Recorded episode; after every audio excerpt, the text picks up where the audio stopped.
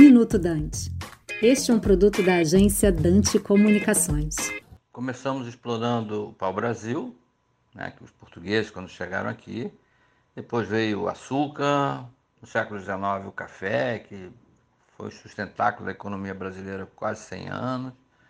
Depois veio a industrialização e novamente tivemos o agronegócio é, despontando já no final do século XX e nesse século XXI. Milho, soja, algodão, novamente borrachas, carnes variadas, enfim. É um, um ciclo que se, comple se complementa até com o aumento da produção de trigo, do qual a gente sempre foi dependente. O agronegócio é, era considerado um, um segmento primário.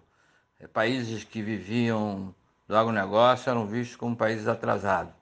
Bom, se fosse isso, os Estados Unidos não seria o segundo maior produtor é, agrícola do mundo, né?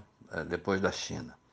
O agronegócio traz tanta riqueza que os municípios brasileiros com IDH, bom IDH, Índice de Desenvolvimento Humano, geralmente estão atrelados ao agronegócio também. A gente vê isso em vários estados brasileiros.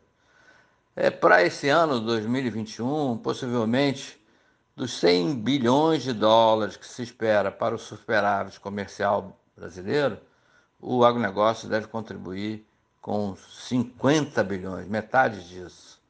É, é um setor que hoje embute muita tecnologia, uma tecnologia de agricultura tropical que permite que a gente tenha duas safras ou até três safras por ano, que não existe no resto do mundo.